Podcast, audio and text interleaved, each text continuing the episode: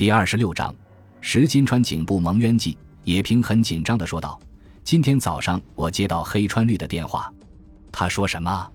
他说想尽姐姐的责任，尽姐姐的责任。这句话是什么意思？我想是要向害死妹妹美花的人报仇，因为我问他是不是要替妹妹报仇，他沉默不语。”野平说道：“也就是说，他要在山行杀害近藤秀老。”“是的。”因为目前只剩下他一个人。此外，他还说什么？我问他诸多问题，如你布置陷阱陷害山形县的三浦警部了吗？为了陷害三浦警部，你杀害无辜的女士了吗？他怎么回答？他说是的，他也感到很痛苦呀。为了复仇，他才陷害三浦警部，杀害女士，让他感到很痛苦呀。他想疏解内心的苦闷。才打电话给我，我想律师不得泄露客户的秘密吧，我也不想泄露秘密，因为律师有保守秘密的义务。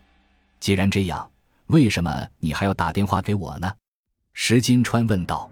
虽然我了解他的心情，可是我也不能让无辜的人蒙受不白之冤。我帮助陷阱三浦警部，其实也是为了他，因为三浦警部只是在尽自己的职责。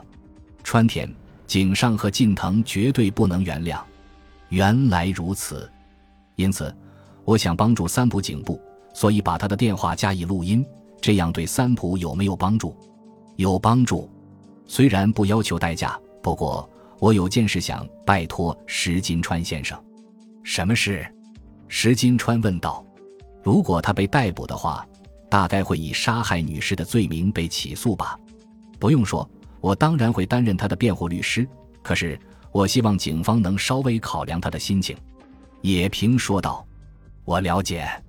还有是关于近藤秀的事情，我很清楚同样的事件不能二度审理，可是我无法原谅那个人呀。能不能麻烦警方想个法子，把他关进监牢里面？如果不能的话，他会杀害近藤，罪也就更加的重。这我知道。”我们也在设法把他关进监牢里面，石金川说道：“如果你让我的希望实现的话，我就把他的电话录音带送给你。”野平律师说道：“气，黑川绿的确是在山形。”石金川向吉田刑警说道：“是为了杀近藤吗？”“是的。除此之外，他没有留在这里的理由。这该怎么办才好呢？”难道真的无法逮捕近藤吗？吉田刑警说道：“我一直在想这个问题。我不希望以微不足道的事情逮捕近藤，而是以侵犯罪法逮捕他。我也是那么想。此外，我也想知道黑川绿目前在哪里。我会禀告木村一课长，让他动员县警去调查。”吉田刑警说道。吉田刑警为了让木村一课长动员县警去调查黑川绿。所以返回县警本部，大概会把影印的黑川绿的人头照交给县警的刑警，叫他们去室内、室外的旅馆搜查吧。第二天早上，吉田刑警前来旅馆，向石金川说道：“目前正在搜查各家旅馆，希望能找到黑川绿，最好能找到。从昨晚到今晨，近藤秀在有人家打通宵的麻将，然后睡到中午。近藤秀目前从事什么工作？”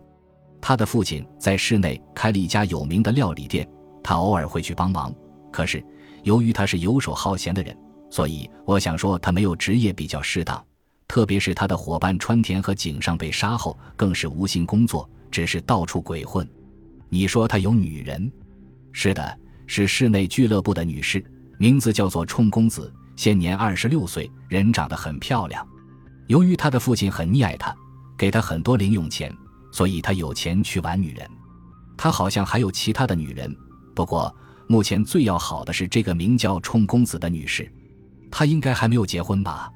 是的，目前是住在市内的高级公寓。吉田刑警说道：“如果能让近藤杀害那个女人，我们就可以以杀人罪逮捕他。请不要说那种不吉祥的话，那是玩笑话了。”石金川笑着说道。就在这时，吉田刑警的行动电话突然响了起来。吉田刑警听完电话后，向石金川说道：“已经找到黑川律所投诉的旅馆。二人立刻搭乘吉田刑警的巡逻车赶往那家旅馆。县警的年轻刑警向吉田刑警报告道：“他在昨天傍晚结账离去了，不知道去哪里吗？”“是的，不过听说他向柜台人员询问去三日町该怎么走比较好。”“三日町？”吉田刑警的脸色大变。石金川问道：“怎么了？”“三日町是近藤秀的公寓所在地。”吉田刑警这么说吧，石金川的表情也变得很严肃。去看看吧，我带路。吉田刑警说罢，二人搭乘巡逻车赶往三日町。公寓坐落在巴士站附近，是最近才盖好的八层楼公寓。顶楼的八百零五号房挂着近藤的名牌，他还没有回来，大概还在朋友家睡觉吧。吉田刑警笑着说道。他俩返回巡逻车。在车内监视着，是在等近藤回来和黑川绿出现。可是近藤和黑川绿迟迟没有出现，四周也逐渐黑暗下来。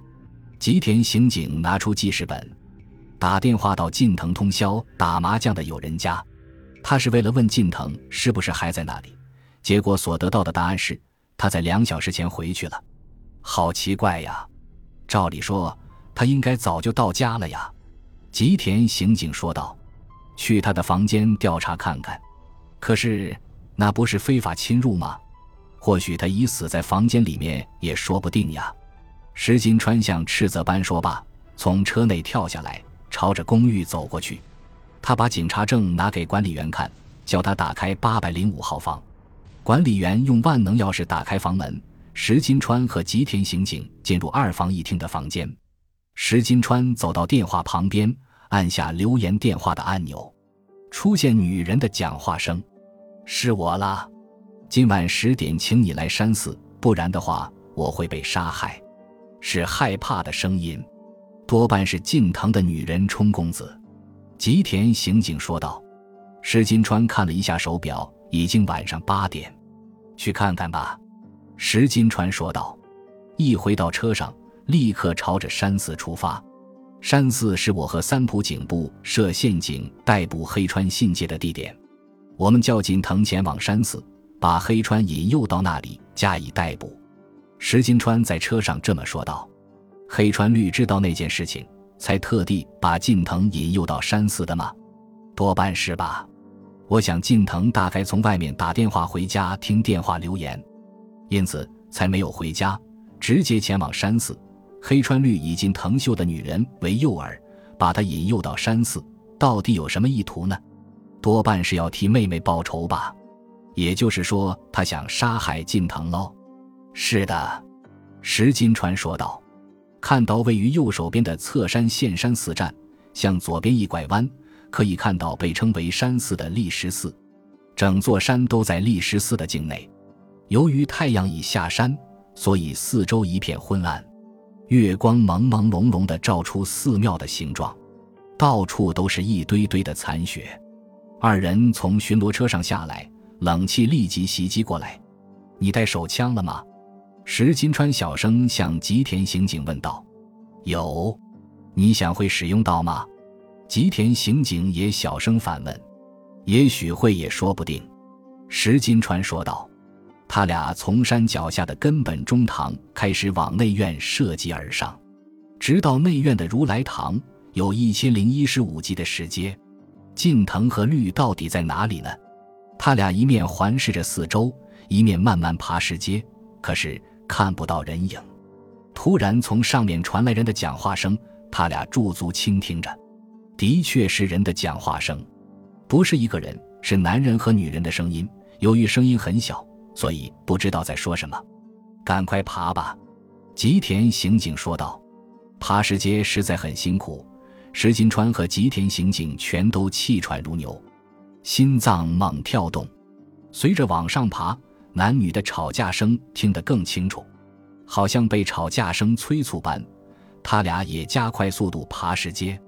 男女的吵架声突然停下来，声音是从五大堂里面传出来的。从那里所看到的景色堪称绝景。他俩经由石阶向五大堂的建筑物迈进，在月光的照射下，可以看到空荡荡的建筑物里面站立着一个男子，是近藤秀，右手拿着一把大刀子。有一个女人倒在他的前面，另一个女人蹲在角落里。近藤，石金川大声吼叫着。近藤好像大吃一惊般的转过身来，石金川按下手电筒的开关，朝他的脸照射过去。冷不防被照射到，近藤的脸扭曲着，把他逮捕起来。石金川向吉田刑警大叫道：“感谢您的收听，喜欢别忘了订阅加关注，主页有更多精彩内容。”